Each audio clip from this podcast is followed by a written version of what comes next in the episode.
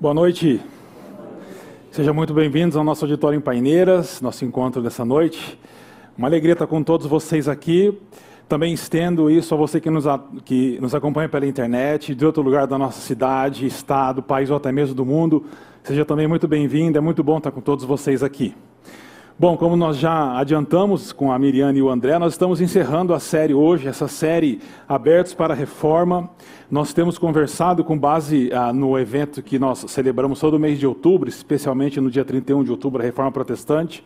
Estamos conversando em, em cima de textos, ensinos de Jesus em Mateus capítulo 5, como nós podemos experimentar de uma profunda transformação, ou a palavra que a gente tem usado é uma profunda, uma, profunda, uma profunda reforma, desculpa, a partir do nosso coração, de dentro para fora, porque esse tipo de reforma ele não é, ela não é simples, né?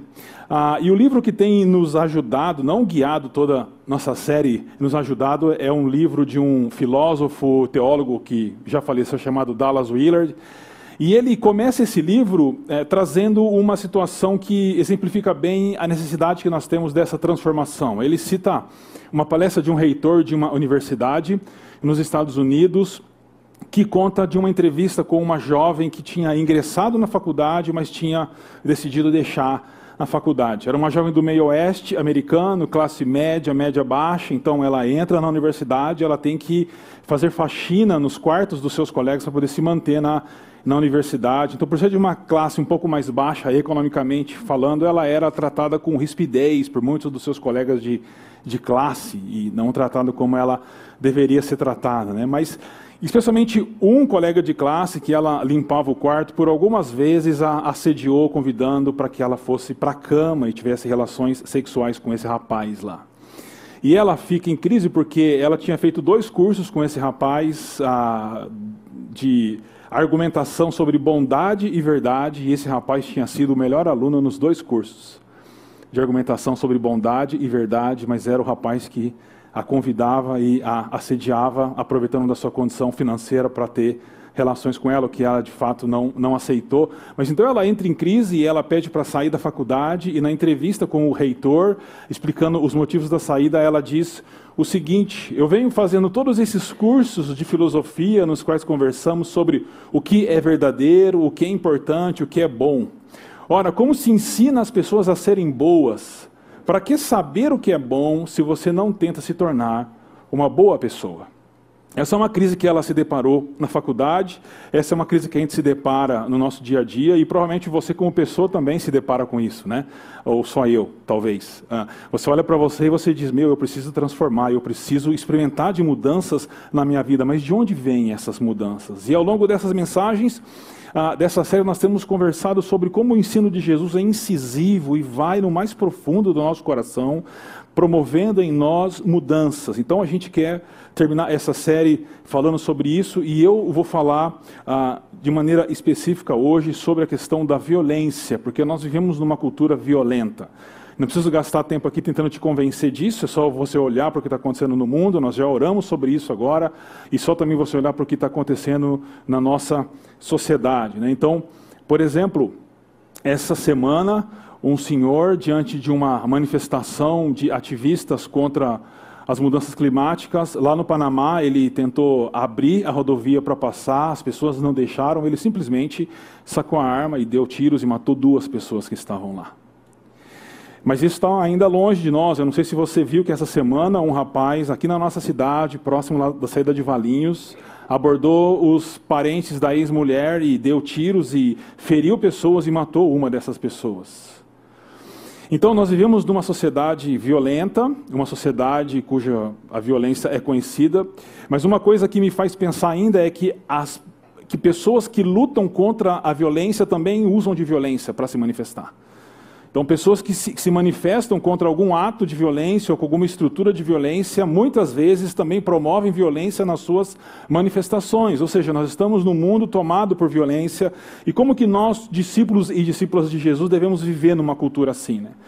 Por isso eu quero conversar com vocês hoje sobre aberto para reforma em meio a uma cultura da violência. Então a gente vai para aquele texto de Mateus capítulo 5, nós vamos tratar dos últimos dois ensinamentos de Jesus nessa primeira parte do Sermão do Monte, né? E esses dois ensinamentos são: primeiro, eu quero conversar com vocês sobre como Jesus nos ensina a extrapolarmos a lei, a irmos além da lei. Ele faz isso no capítulo 5, versículos 38 a 42, ele fala sobre isso. E o segundo ensinamento de Jesus é o último dentro desse bloco de ensinamentos de Jesus, versículos 43 a 47, é quando Jesus nos ensina e nos exorta a amar os nossos inimigos. Dois imperativos, dois ensinamentos que são difíceis de ouvir, difíceis de obedecer. Ah, às vezes é mais fácil a gente tentar nos desviar dele, mas como discípulos e discípulas de Jesus, isso não é possível. Antes de entrar nos textos, eu quero trazer só o contexto do Antigo Testamento que está por trás da fala de Jesus nesses dois pequenos blocos, que é o texto de Levítico 19, versículo 18. É, o pastor Ricardo falou sobre o Antigo Testamento, outros pastores que vieram aqui também falaram. E olha o que o Antigo Testamento fala sobre vingança e amor ao próximo. Ele diz assim: Não procurem vingança, nem guardem rancor contra alguém do seu povo mas ame cada um seu próximo como a si mesmo, eu sou o Senhor. Essa é a base do segundo mandamento. Quando perguntam para Jesus qual é, é, o maior dos mandamentos, Jesus fala: amar ao Senhor acima de todas as coisas e ao seu próximo como a, si, a ti mesmo. Quando Jesus fala ao seu próximo como a ti mesmo, esse é o versículo básico que Jesus está usando. Mas olha que quando você olha para o contexto, há o amor ao próximo, mas não só o amor ao próximo, mas a proibição de é, se vingar das pessoas. Né? Guarda isso com você que a gente vai tratar um pouco sobre isso. Então, no primeiro bloco nosso aqui, versículos 38 é, a 42, Jesus ele diz assim: Vocês ouviram o que foi dito, olho por olho e dente por dente. Mas eu lhes digo: não resistam ao perverso. Se alguém oferir na face direita, ofereça-lhe também a outra. Se alguém quiser processá-lo e tirar-lhe a túnica, deixe que leve também a capa. Se alguém o forçar a caminhar com ele uma milha, vá com ele duas. Dê a quem lhe pede e não volte as costas àquele que deseja pedir-lhe algo emprestado. Esse é um daqueles textos que a gente pudesse fazer um recortezinho assim, ó, na Bíblia e tirar. Esse é um deles, na é verdade. Quando você olha para esse texto, os destaques em vermelho são os imperativos do texto. É o que Jesus está mandando a gente fazer. Então vamos desenhar para entender melhor esse texto. Jesus diz: Vocês ouviram o que foi dito, olho por olho, dente por dente. Essa é uma citação de uma lei chamada de lei de talião, ou, rei, ou lei da retaliação, ou lei da reciprocidade, tá bom? Talhão não é uma pessoa, viu? Aí, aí, talhão, não era uma pessoa. Era a ideia de uma lei da reciprocidade. E essa lei de talhão, ela é muito antiga porque ela é anterior à lei de Moisés. Você tem inscritos antigos do Código de Hammurabi que são anteriores à lei de Moisés, então esse é um, é um código de lei é, muito antigo. É interessante que quando a gente ouve hoje, ah, isso foi a lei de Italião, a lei de Italião, a gente olha, a gente olha e tem um, tem um sentimento ruim sobre isso, mas a lei de Italião não é ruim, porque a lei de Italião limita a justiça limita a retribuição. É o que a gente chamaria hoje no direito, com as escusas aos nossos queridos irmãos e irmãs que se envolvem com o direito, de dosimetria da pena. Entendeu? Você não pode penalizar um ladrão de bicicleta igual você penaliza um, um assassino. Certo? E essa lei de Italião, ela vinha exatamente para limitar a justiça, para que não houvesse a uma justiça ou, ou uma retribuição além da, da, do crime que foi cometido. Então ela não é, não é necessariamente ruim, ela é boa. Nós até usamos o princípio dela até hoje na nossa lei. A gente usa para penalizar pessoas de acordo com, com, com, com o crime que as pessoas elas cometem, né? E o Antigo Testamento cita essa lei de Italião pelo menos três vezes no Antigo Testamento, mas é importante a gente lembrar que quando o Antigo Testamento cita essa lei, não cita num contexto de relacionamentos pessoais, mas cita num contexto de tribunal. Então o povo de Israel tinha os seus juízes, tinha o seu jeito de julgar as causas, e essa lei de Italião, no Antigo Testamento, orientava as decisões desses juízes para que a, a retaliação ou a, a justiça não fosse além daquilo que é devido. Mas o Antigo Testamento, como nós vimos aqui, ele é contra a vingança. Então, no tempo de Jesus, a lei de Italião já não era mais aplicada, já se tinha o pagamento pelas penas e pelos erros. Mas havia um grupo religioso que usava da lei de Italião para se vingar dos seus adversários ou daquelas pessoas que tinham cometido alguma coisa contra eles.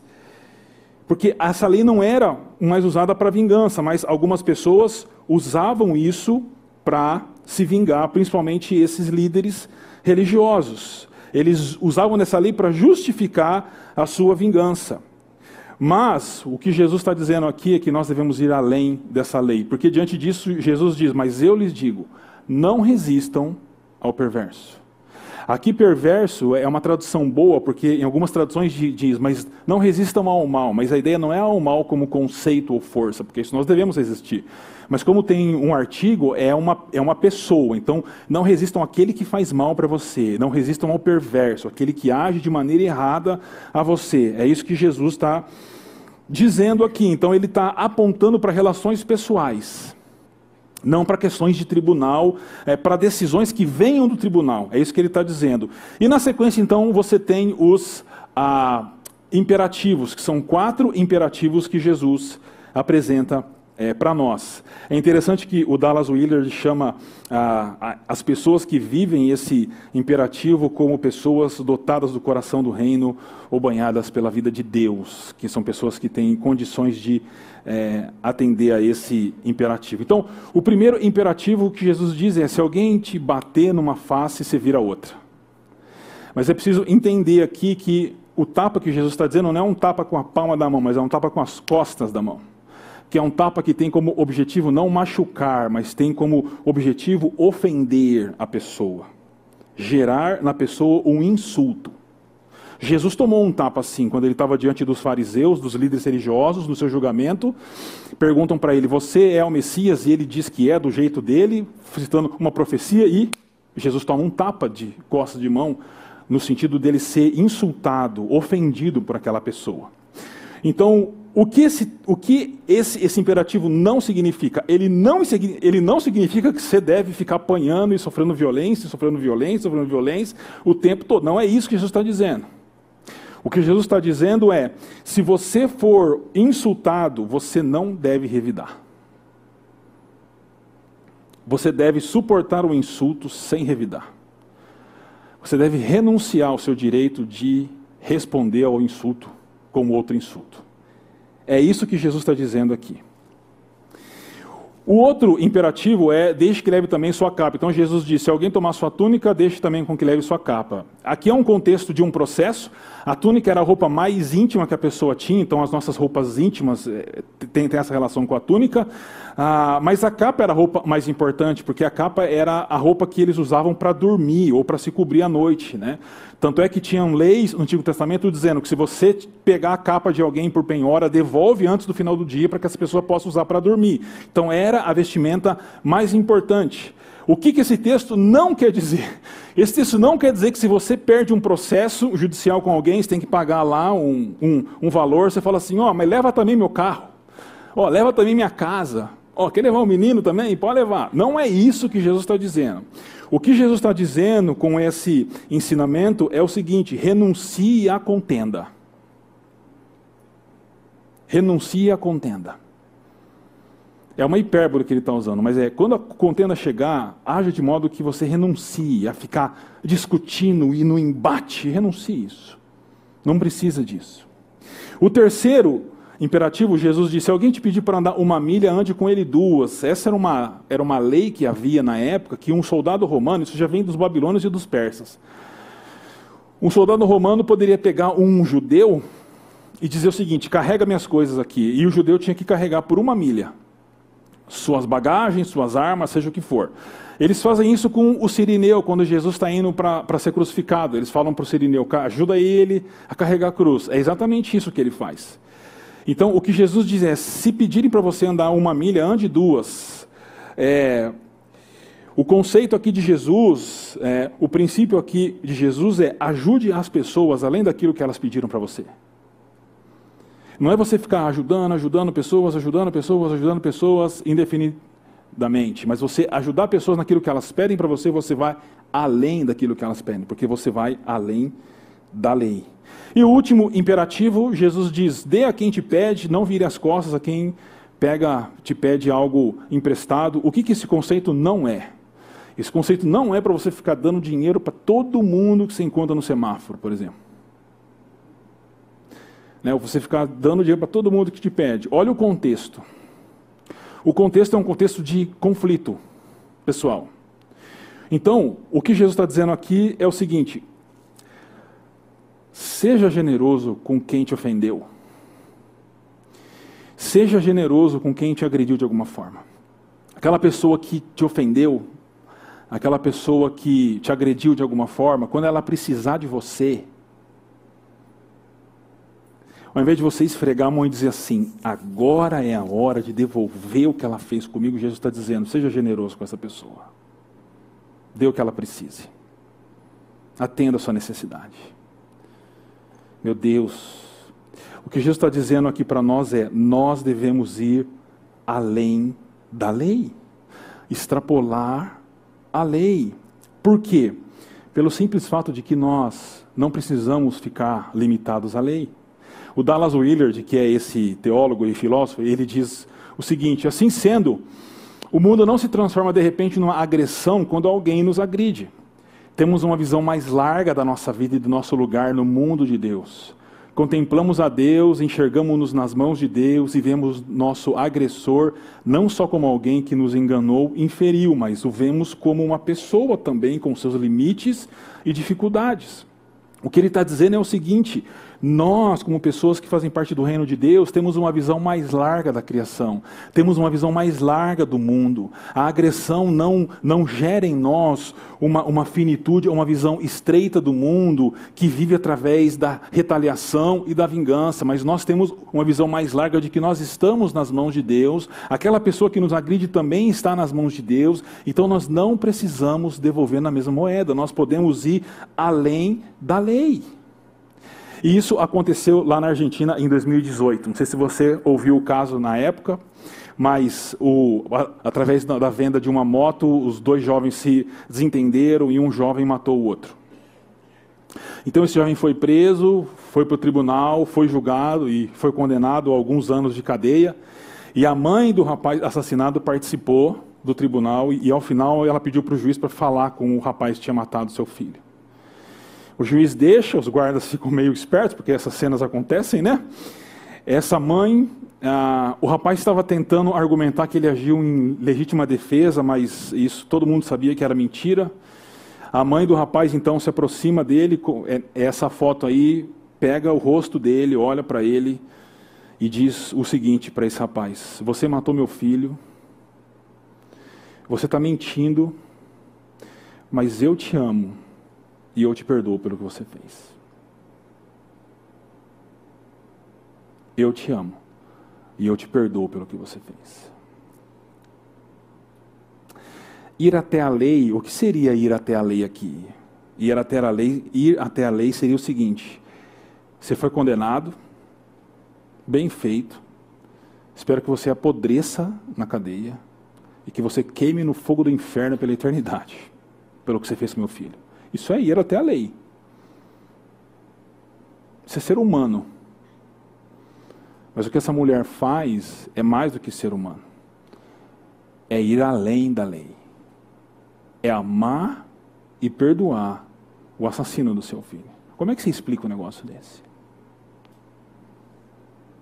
Como é que cabe na cabeça de alguém algo como isso? O teólogo luterano Dietrich, oh, desculpa, essa mulher, só antes, ela fala o seguinte: faz um tempo que vinha pensando que estava disposta a perdoar, para me sentir bem, para ter paz e porque nada traz o meu filho de volta, porque eu acho que não é bom uma cristã não perdoar. E o teólogo luterano, o Dietrich Bonhoeffer, ele fala que você fazer algo como essa mulher fez, ou você não revidar um insulto, ou você ser generoso com quem te feriu, é você participar visivelmente da cruz de Jesus. Olha o peso do que ele está falando. Porque a cruz de Jesus foi amar e perdoar ofensores. A cruz de Jesus é resultado da não retribuição de Deus para os nossos erros. A cruz de Jesus é um ato generoso de Deus para pessoas que foram, que feriram a, a, a santidade de Deus. Então, quando nós não não devolvemos o insulto, quando nós somos generosos com as pessoas que nos machucam, quando nós amamos e perdoamos os nossos ofensores, nós estamos manifestando visivelmente que nós estamos participando da cruz de Jesus como discípulos e discípulas de Jesus. Esse é um desafio, mas é o primeiro desafio de Jesus para nós hoje: ir além da lei, extrapolar a lei. O segundo texto, então, é versículos 43 a 47, e Jesus diz assim: vocês ouviram o que foi dito: ame o seu próximo e odeie o seu inimigo, mas eu lhes digo: amem os seus inimigos e orem por aqueles que os perseguem, para que vocês venham a ser filhos de seu Pai que está nos céus. Porque ele faz raiar o seu sol sobre maus e bons e derrama chuva sobre justos e injustos. Se vocês amarem aqueles que os amam, que recompensa vocês receberão? Até os publicanos fazem isso, e se saudarem apenas os seus irmãos, o que estarão fazendo demais? Até os pagãos fazem isso. Esse é um outro texto que, se pudesse, pegava uma tesoura, cortava e tirava da Bíblia. Porque é um texto difícil de ler, é um texto difícil de lidar com ele. Mas vamos desenhar também para entender. Primeira coisa, Jesus diz: Vocês ouviram o que foi dito. Ame o seu próximo e odeie o seu inimigo. É interessante que você não vai encontrar em lugar nenhum da Bíblia a ordem para odiar o inimigo. Pode procurar. Você não vai achar na Bíblia a ordem para odiar o inimigo. Amar o próximo, sim, mas odiar o inimigo, não. Pelo contrário, você tem outros, outros mandamentos.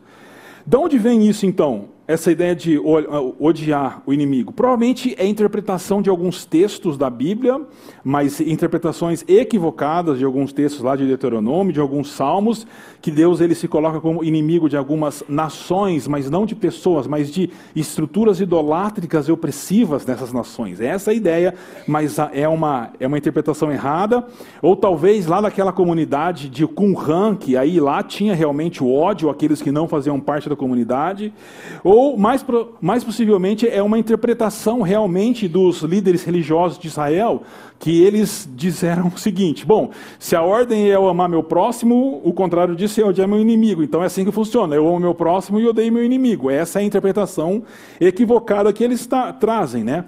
Então, para eles, quem eram os próximos? Próximos eram pessoas como eles, eram pessoas de suas famílias, parentes, amigos, pessoas do mesmo nível social, econômico, religioso, pessoas fáceis de amar. Pessoas como nós, cheirosas, bonitas, fáceis de amar. Esses são os próximos. Os que não são assim são inimigos e devem ser alvo do nosso ódio. Esse é o ensinamento deles. Mas o que Jesus diz? Jesus diz o seguinte: Mas eu digo a vocês: amem os seus inimigos e orem por aqueles que os perseguem.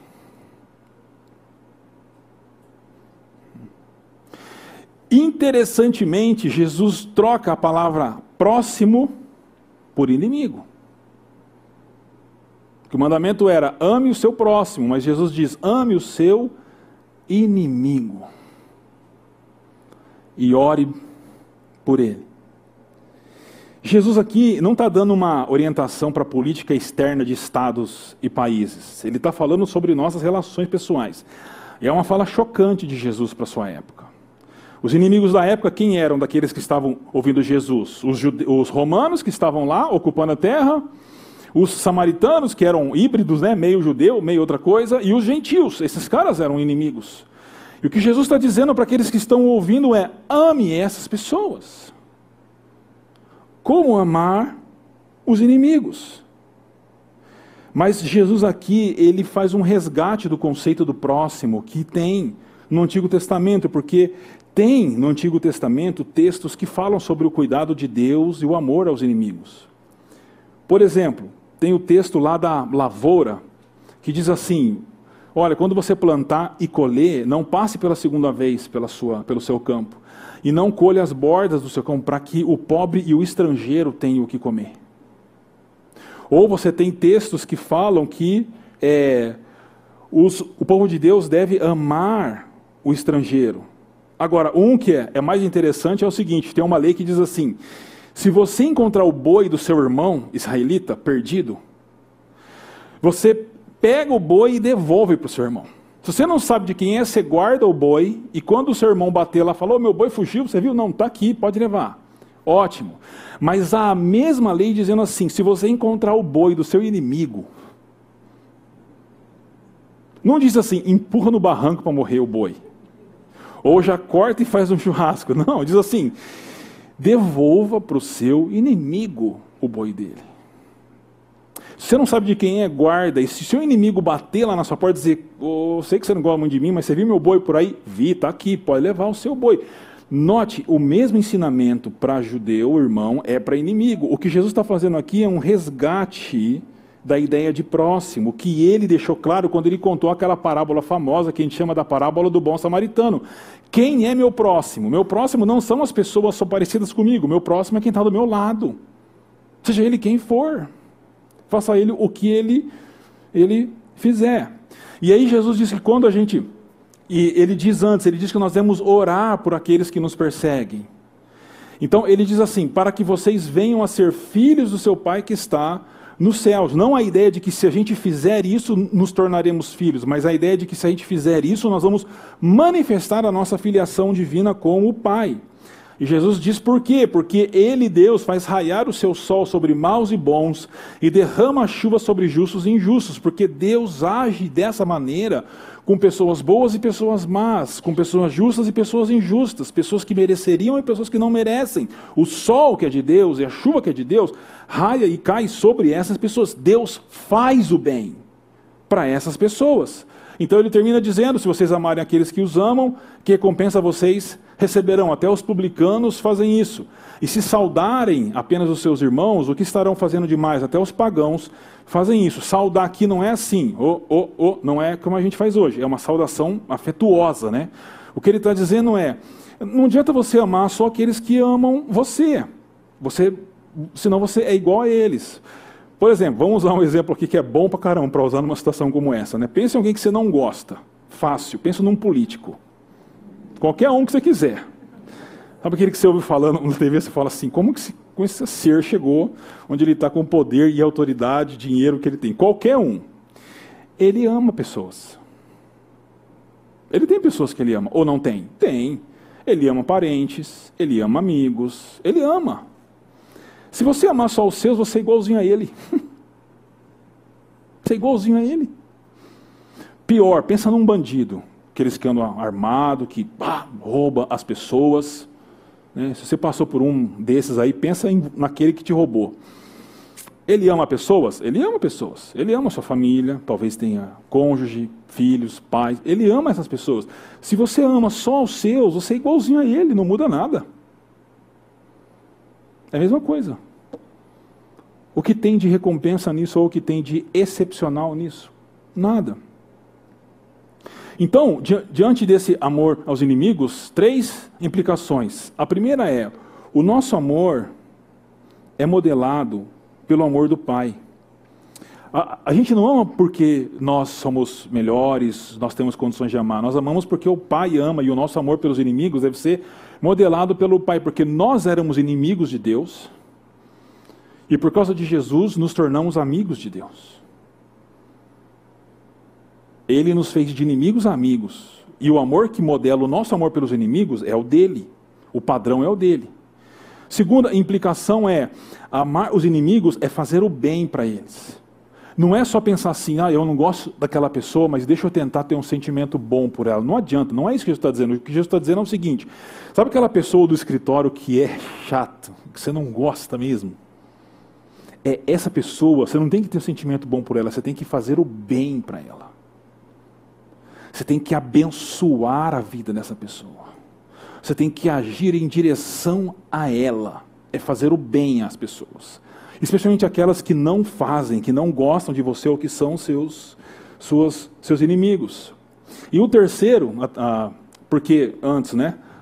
esse texto lá em Lucas é o mesmo texto, e Jesus ele diz assim: Ame os seus inimigos, façam o bem aos que o odeiam, abençoe os que os amaldiçoam. Esse é o texto de, de, de Lucas. E o terceiro é: Ore por eles, porque orar pelos inimigos é, é aproximar-se deles. E é interessante que no mesmo Evangelho de Lucas, o texto diz, quando, quando Jesus está na cruz, e sofrendo toda a agonia da crucificação, Lucas narra dizendo: Jesus disse, Pai, perdoa-lhes, pois não sabem o que estão fazendo.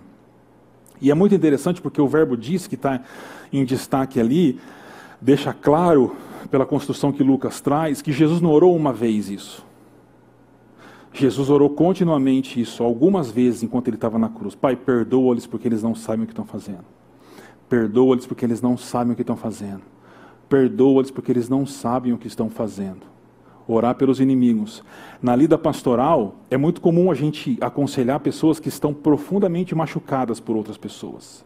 E elas vêm com suas raivas e suas crises. E para nós, pastores cristãos que nós somos, não há conversa com relação ao perdão. O perdão não é uma opção que a gente tem, o perdão é um mandamento que a gente tem. Não tem discussão, ah, talvez você pode perdoar. Não, o, o evangelho é você deve perdoar a, aquele que te ofendeu, mas isso não é fácil na maioria das vezes. Então qual é o caminho para isso? E eu já passei por isso pessoalmente e vi pessoas passando por isso. O caminho é orar pelos inimigos. É orar pelas pessoas que ferem a gente. Por isso que Jesus relaciona oração a amor aos inimigos, porque quando você começa a orar por aquela pessoa que te feriu e que então é um inimigo seu, naquele momento, primeiro que você vai sentir um gato dentro da sua garganta, arranhando a sua garganta assim. Ó. Não sei se você já passou por isso. Parecia um gato. Mas engole o gato, come o gato e continua orando. Porque à medida que você ora, você vai experimentar algo muito especial. Até o momento que você encontrar aquela pessoa que te machucou, e você se surpreender que no seu coração já não tem mais sentimento ruim por ela, mas o perdão. Por isso que Jesus então aplica a ideia de amar os inimigos junto com o conceito de orar pelos inimigos. Porque daí nós colocamos um fim na espiral de ódio. Porque o Martin Luther King Jr., alguém que é, conheceu bem o ódio das pessoas e respondeu com é, amor aos inimigos, ele diz assim: o ódio multiplica o ódio numa espiral descendente de violência e é prejudicial para a pessoa que odeia, como para a sua vítima. O ódio é uma espiral que, se alguém não romper a espiral, amando o inimigo, ela não tem fim. E ela vai comer todo mundo, ela vai destruir todo mundo. Por isso que o, o King ainda fala: o amor é a única força capaz de transformar um inimigo em amigo, pois tem poder criativo e redentor. É interessante isso, né? Porque se você tem alguém que é um, é um inimigo, mas você ama, no, no, e agindo e abençoando e orando, aquela pessoa vai deixar de ser sua inimiga. Ela pode, ela pode até continuar sendo sua inimiga de lá para cá, mas daqui para lá, não mais. Porque quando você ama alguém e você ora por alguém, não tem mais inimizade que se mantenha nesse momento. Então nós fazemos de inimigos amigos, amando e orando por eles, porque foi assim que Jesus fez por nós, nos amando e transformando as nossas vidas. E eu trouxe uma história aqui que eu debati um pouco para trazer, que eu já trouxe há, há dois anos, mas eu, eu, eu, tive que trazer porque é uma história muito, muito interessante, que é a história da Corey Ten Bon, conhecido como Tia Corey. Muitos aqui de vocês devem conhecer a história dela. Mas de maneira rápida, uma história longa, que depois você pode se aprofundar, ela era filha de uma família é, cristã holandesa, uma família realmente cristã, devota, que tinha sua, sua vida espiritual muito vigorosa, e eles eram relojoeiros, ela perde sua mãe ainda nova por, uma, por um problema de saúde, e então os nazistas invadem a, a, Holanda. E, e, ela com sua família começam a acolher judeus e judias e esconder essas pessoas dentro da sua casa. As contas é que eles salvaram umas 800 pessoas. 800 pessoas. E aí um dia um outro holandês denuncia que a família cuida é, e esconde essas pessoas, ajuda essas pessoas. Então a família é presa e, e levada para campo de concentração. Dez dias depois da chegada no campo de concentração, o pai dela morre. Elas, ela e a irmã vão para um, um, outro campo de concentração. No outro campo de concentração, a irmã, muito próxima dela, Betsy, morre também. E ela, por um erro burocrático, ela consegue sair do campo de concentração, que dez dias depois as mulheres da idade dela foram mortas. Naquele campo, 95 mil pessoas morreram é, por causa do nazismo, né? Mas ela era uma cristã e ela continuou uma cristã e continuou falando do amor de Jesus, do poder de Jesus. Mas um dia ela encontra um homem que foi responsável pela morte da sua irmã. no campo de concentração. E ela narra isso num livro dizendo o seguinte: ela diz assim: Agora ele estava na minha frente, a mão estendida, fiquei cara a cara com um dos meus captores, e meu sangue pareceu congelar. Senhorita, você me perdoa? Foi a pergunta do responsável pela morte da sua irmã. Senhorita, você me perdoa? Qual é a reação aqui? A reação humana é o seguinte: essa mão que está me estendendo aí, responsável pela morte da minha irmã. Eu não te perdoo e que você queime no inferno o resto da eternidade, que é para lá que você vai que você merece. Essa é a reação humana. Mas a reação da Core, ela diz o seguinte: por um longo momento, nós tocamos nossas mãos, o ex-guarda e a ex-prisioneira. Eu jamais havia conhecido o amor de Deus tão intensamente quanto naquela hora. Olha a profundidade do, do que a tia Core está falando aqui. Ela era uma cristã devota, de uma família realmente cristã ela ajudou a salvar vidas de pessoas, mas ela nunca experimentou do amor de uma maneira tão intensa quando ela estava dando a mão que foi responsável pela morte da sua irmã. Como é que você explica um negócio desse? Amar os inimigos e orar por eles. Esse é o exemplo da tia Core. Mas isso não é novidade para nós. A ética e a moral cristã, ela é claramente isso. Por exemplo, alguns textos do Novo Testamento. Paulo em Romanos, capítulo 12, versículos 20 e 21, ele diz assim: Se o seu inimigo tiver fome, deixa morrer de fome? Não, dele de comer. Se o seu inimigo tiver sede, deixa morrer de sede? Não, dele de beber. Fazendo isso, você amontoará brasas vivas sobre a cabeça dele, não se deixem vencer pelo mal, mas vençam o mal com o bem. Uma citação de Romanos, mas Paulo está citando Provérbios 25, 21, porque para a sabedoria bíblica você abençoa a vida dos seus inimigos. Essa é a sabedoria bíblica. Ainda Paulo, em 1 Coríntios 4, 12 e 13, ele diz: Quando somos amaldiçoados, abençoamos. Quando perseguidos, suportamos. Quando caluniados, respondemos amavelmente. E por fim, Pedro, 1 Pedro 3, 9 diz assim: não retribuam mal com mal, nem insulto com insulto, ao contrário, bendigam, pois para isso vocês foram chamados, para receberem bênção por herança. Mas isso se dá porque nós somos pessoas moralmente e eticamente superiores às outras, porque nós somos pessoas de alta performance moral, porque nós somos pessoas estudadas e formadas nas melhores faculdades, é por isso que nós amamos os nossos inimigos e abençoamos aqueles que nos ofendem? Não. A razão para isso é porque Jesus fez isso por nós. Jesus é o exemplo disso para nós. É, o, o, próprio Pedro traz isso para nós. Ele diz: Para isso vocês foram chamados, pois também Cristo sofreu no lugar de vocês, deixando-lhes exemplo para que sigam os seus passos. Ele não cometeu pecado algum e nenhum engano foi encontrado em sua boca. Quando o insultado não revidava, quando sofria, não fazia ameaças, mas entregava-se àquele que julga com justiça extrapola a lei. Ele mesmo levou em seu corpo os nossos pecados sobre o madeiro, a fim de que morrêssemos para o pecado e vivêssemos para a justiça. Por suas feridas nós fomos sarados. Essa palavra justiça é a palavra que o Augusto trabalhou para com a gente no texto de Mateus que ele, ele, ele desenvolveu, quando Jesus disse: se a sua justiça não for superior à justiça dos líderes religiosos de Israel, vocês não entrarão no reino de Deus. É essa justiça que nós podemos desenvolver como fruto daquilo que Jesus fez por nós e do exemplo que ele deixou para nós. A nossa ética e a moral está fundamentada naquilo que Jesus fez e deixou. Mas é fácil viver desse jeito? É fácil amar os inimigos? É fácil orar pelos inimigos? É fácil extrapolar a lei? Não é fácil. Tem um filósofo conhecido e importante chamado Bertrand Russell, e ele nesse livro A Filosofia, é, a História da Filosofia Ocidental, ele diz o seguinte: o princípio cristão amai os vossos inimigos é bom, nada há que se dizer contra ele. Verdade. O que você vai dizer contra ele? Não tem como dizer nada. Exceto que para a maioria de nós é difícil demais praticá-lo. Essa é a constatação do Russell a respeito desse princípio cristão de amar os inimigos. Né? Mas a gente pode aplicar isso a extrapolar a lei, a tudo aquilo que Jesus fala que nós temos conversado ao longo dessa série de mensagens. E aí, você acha que é difícil ou não? Você acha que é fácil ou não? É difícil, mas por que, que é difícil? Aí eu chamo o Dallas Willard de novo e ele vai explicar para nós. Parece que eles estavam conversando, o Willard e o Russell. E o Russell. Ele diz assim: é de fato muito difícil.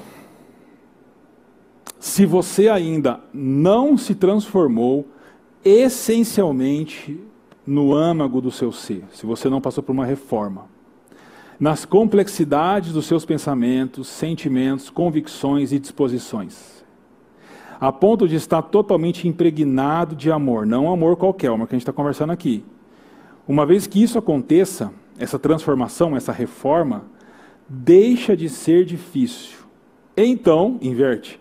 Na verdade, seria difícil agir como você agia antes. Por que, que é difícil? Porque tem que ser resultado de uma transformação profunda do coração.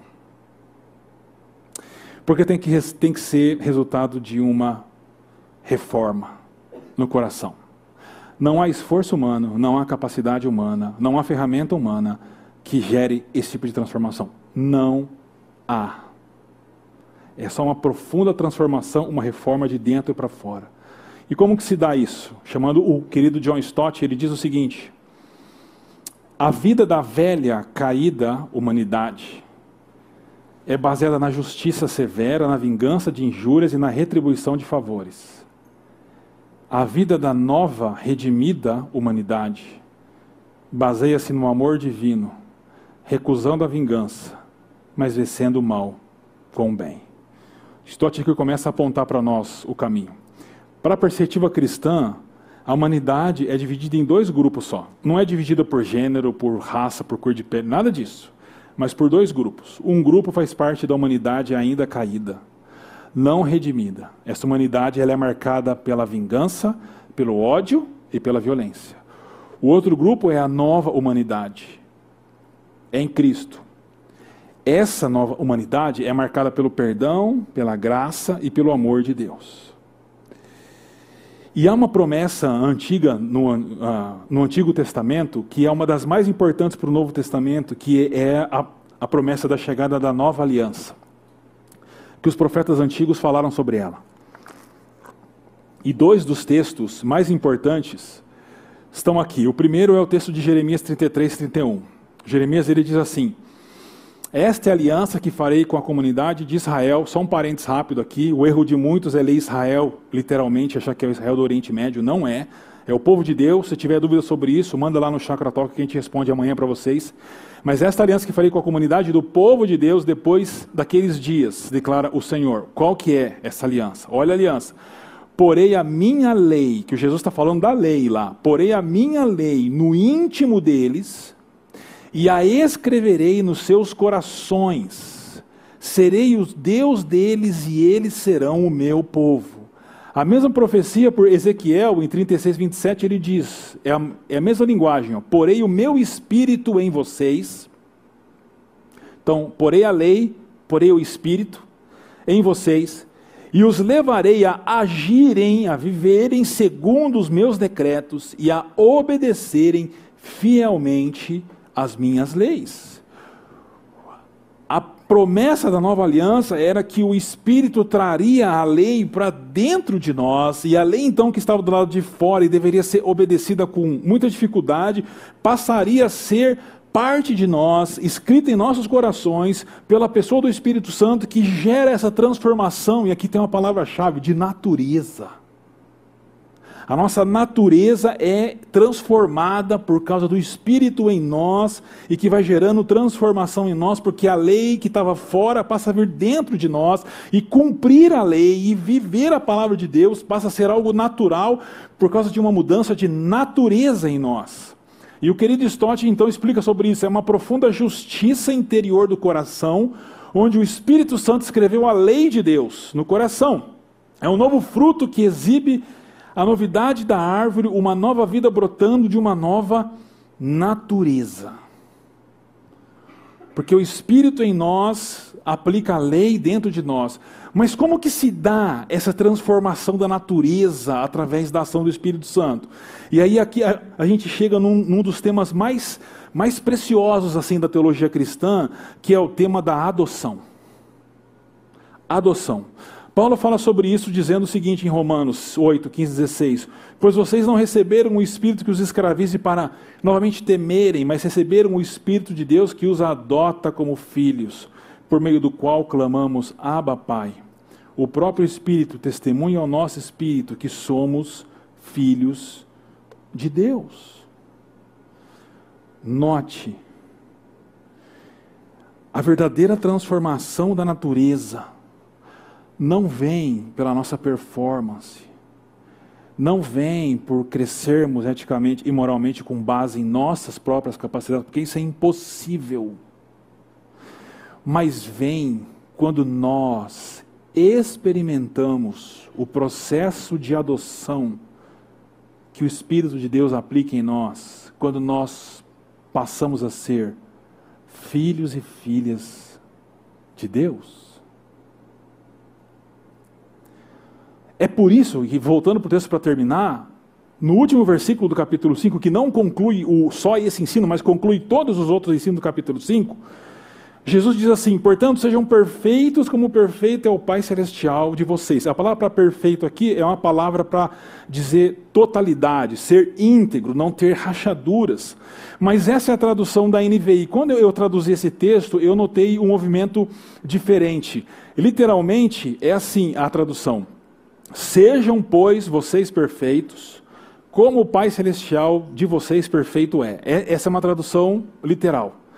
Aí, note o movimento que tem aqui. Os verbos nas pontas, sejam e é. Os pronomes aqui, perfeito aqui, e no coração da sentença, o Pai Celestial. Porque o segredo de nós sermos perfeitos é o Pai e a nossa relação com Ele. Não é porque nós somos bons, é porque nós somos filhos e filhas. Sabe por que a gente pode extrapolar a lei? Porque nós somos filhos e filhas. Sabe por que a gente pode amar os inimigos e orar por eles? Porque nós somos filhos e filhas de Deus. É mais simples do que parece, mas muito mais transformador do que parece. É por isso que Jesus falou em uma das bem-aventuranças: bem-aventurados os pacificadores. Note, não são pacifistas. Pacificadores são construtores da paz. Aqueles que extrapolam a lei não reagindo, constroem a paz. Aqueles que amam seus inimigos e oram por eles, constroem a paz. Bem-aventurados os que constroem a paz. Por quê? Porque serão chamados do quê? De guerreiros de Cristo. de missionários da última geração. Não, serão chamados de filhos de Deus. Olha a relação de pacificação, de criar paz com filiação divina. Meu Deus, como é interessante isso. Porque nesse movimento de sermos filhos e filhas de Deus, a nossa natureza é profundamente transformada. Tem uma fala desse comentarista já antigo, esse aqui é de 1900 e bolinha, o, comentarista, o comentário dele, Alfred Plummer. Mas é muito interessante. Ele diz assim: retribuir o bem com o mal é diabólico. Então, se alguém faz o bem e você faz o mal, é diabólico o negócio. Retribuir o bem com o bem é humano. Então, se alguém faz bem para você, você faz o bem, tudo certo, somos humanos. Mas, retribuir o mal com o bem, aí, aí é divino. Aí é mais do que humano aí é divina. Porque a natureza de Deus fez isso com a gente. E o que eu quero que você daqui lembrando é o seguinte: só é possível fazer isso se nós compreendermos e experimentarmos a adoção de Deus para nós. E o John Stott vai terminar, a última vez que eu cito o, o tiozinho, ele fala assim: nossa obediência virá de nossos corações como uma manifestação de nossa nova natureza. Pois somos filhos de Deus pela fé em Jesus Cristo e só podemos demonstrar de quem somos filhos quando exibimos a semelhança de família. Somente quando nos tornamos pacificadores, como Ele é, somente quando amarmos com um amor abrangente de Deus. Então, nessa série, nós conversamos sobre uma reforma em meio a uma cultura do sucesso. O pastor André nos desafiou com base nas bem-aventuranças. Ah, uma reforma em meio a uma cultura da influência, quando eu falei de sal da terra e luz do mundo uma reforma em meio a uma cultura da religiosidade. O pastor Ricardo Augusto nos desafiou a essa reforma. Uma reforma é, em meio a uma cultura do cancelamento. O pastor Hugo nos, nos desafiou a não entrarmos por essa cultura do cancelamento, mas vivermos de acordo com os ensinos de Cristo. O pastor Ricardo Agreste nos desafiou uma reforma em meio a uma cultura da relativização, nós tomamos cuidado com os nossos votos e mantermos a nossa palavra numa cultura da relativização. O pastor André, semana passada, nos desafiou uma reforma em meio à cultura da, da sexualização, como nós devemos viver em meio a essa cultura. Eu hoje tentando convencê-los a uma reforma em meio à cultura da violência. Agora, a pergunta que fica é: como, então, experimentarmos dessa tal, dessa reforma que nós estamos falando há algumas semanas aqui já? Como experimentar essa profunda reforma que nós temos falado aqui? Bom, eu volto para o meu ponto principal essa noite. A adoção como filho de Deus. João 1, 12 13, João diz assim: Contudo, aos que o receberam, falando de Jesus, aos que creram em seu nome, deu-lhes o direito de se tornarem filhos de Deus, os quais não nasceram por descendência natural, nem pela vontade da carne, nem de vontade de algum homem, mas nasceram de Deus.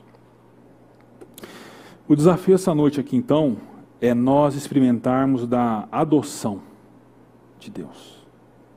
Pensa você, uma criança num abrigo. Se você está num abrigo com uma criança é porque sua história não é legal, né? Uma história marcada por rupturas, violência, desprezo, afastamento, rejeição, e você vivendo nesse lugar frio e escuro.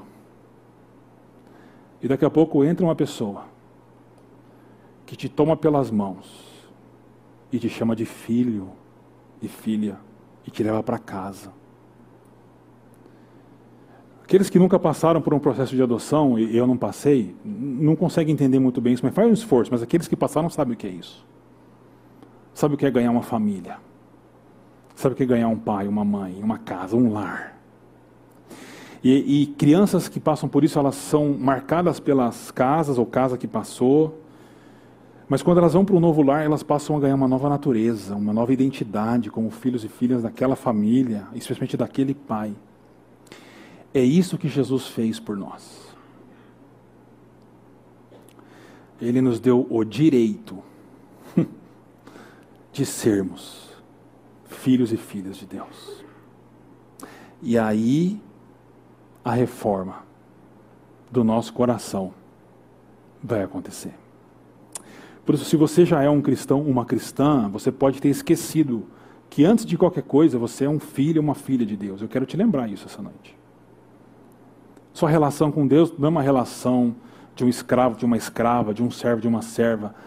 É uma relação filial e paternal com Deus. Ah, como isso muda tudo. Como isso muda. E se você está aqui com a gente e você nunca entendeu o amor de Jesus, eu quero te dizer que Jesus morreu na cruz e você crendo em Jesus, você recebe o direito, o direito de se tornar filho e filha de Deus. E aí tudo muda. Quem está falando com vocês é alguém que mudou por causa disso. Porque entendeu o que, que é isso. Entendeu a profundidade que é ser um filho de Deus. E só filhos e filhas de Deus podem extrapolar a lei e podem amar seus inimigos. Porque o, o, o, mundo não precisa de mais políticos, de mais dinheiro, de mais tecnologia, de mais tanques de guerra. Não. O mundo precisa de mais filhos e filhas de Deus.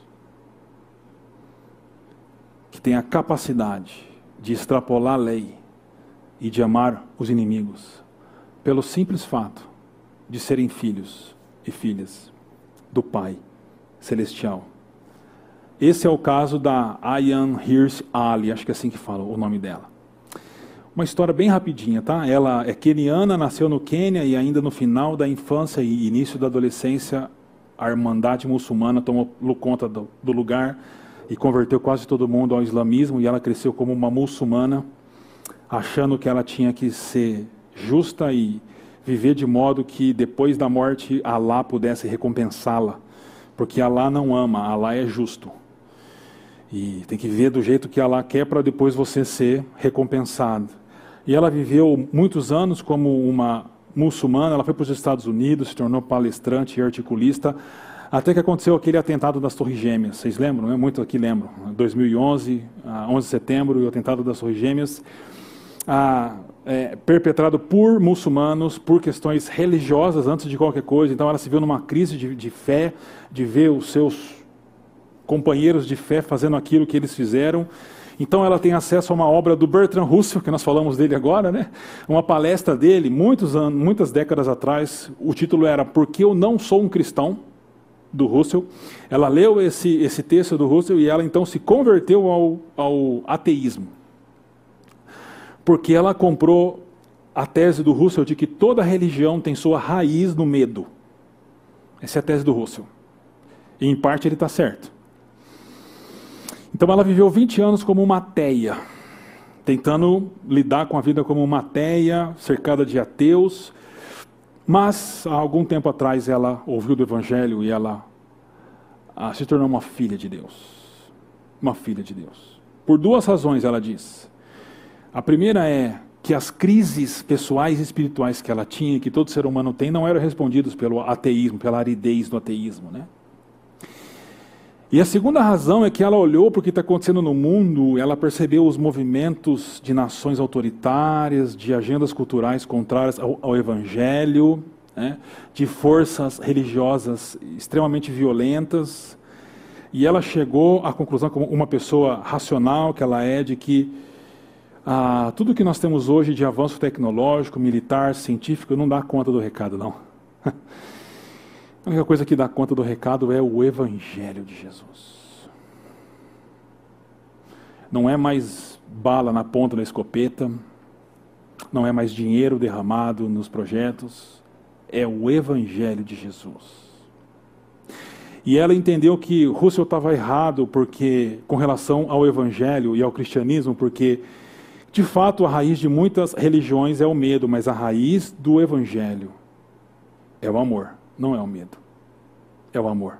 Não qualquer amor, mas esse amor que é capaz de amar os inimigos e de ir além da lei. Ela foi uma.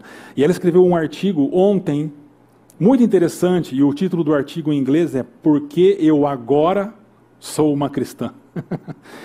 assim, num jogo de palavras com o título do artigo do Russell, né?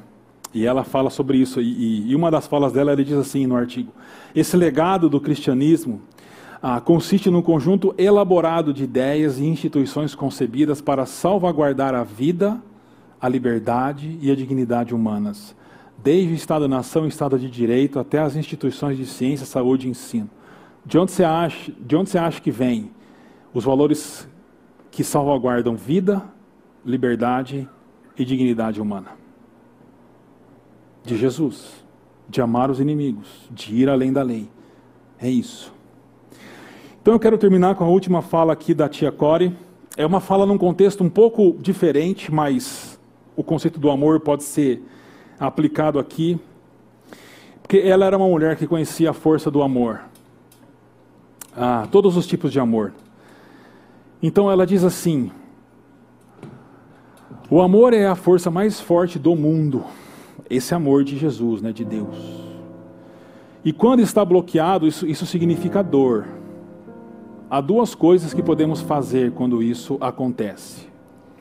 Podemos matar esse amor para que pare de doer, mas é claro que parte de nós também morre. Ou podemos pedir a Deus que abra outro caminho para esse amor viajar. É num contexto diferente, mas se aplica a nós. Nós somos amados por Deus. E esse amor que Deus nos deu é o amor que deve atravessar as nossas vidas em direção a outras pessoas. E nos deve ajudar a ir além da lei e amar os nossos inimigos. Mas nós temos duas opções diante de nós: ou matar esse amor e morrer junto com ele, ou viajar e manifestar esse amor para pessoas que não merecem ele, que não são dignas dele. Mas você também não era digno do amor de Deus. E Deus te amou profundamente. Por isso, eu concluo dizendo: primeiro, abra seu amor de Jesus e torne-se filho, filha. Se você ainda não fez isso, experimente o processo de adoção, que é o único processo capaz de mudar a natureza de um ser humano. Quando as pessoas compreendem e experimentam Deus como Pai deles ou delas, né? Abra seu amor de Jesus e torne-se filho e filha. Segundo, por causa desse amor, então, extrapole a lei, vá além, abençoe aqueles que amaldiçoam você, seja generoso com quem te feriu, não revide o insulto, mas deixe para lá, extrapole a lei. E por fim, seja o extraordinário de Deus no mundo. Quando Jesus ele fala assim: se vocês saúdam só os, os que você ama, é, os pagãos fazem o mesmo. O que tem isso de mais? É o final da tradução que a gente viu aqui. Essa palavra de mais literalmente significa assim: o que tem isso de excepcional? E muita gente quer fazer algo excepcional na vida, né? Acho que todos nós desejamos. Mas os caminhos que a gente pensa de fazermos coisas excepcionais é ganhar muito dinheiro, é fazer sucesso. Mas para Jesus, o excepcional é amar o inimigo e orar pelo inimigo. O excepcional é ir além da lei. Você quer fazer algo excepcional na criação? Ame seus inimigos. Vá além da lei, como fruto do processo de adoção que você passou. Então, diante de nós, nós temos duas opções: matar ou viajar. O convite que eu faço, que eu faço para vocês é: preparem as malas e vamos viajar, porque o Pai mudou a nossa natureza. Deus te abençoe.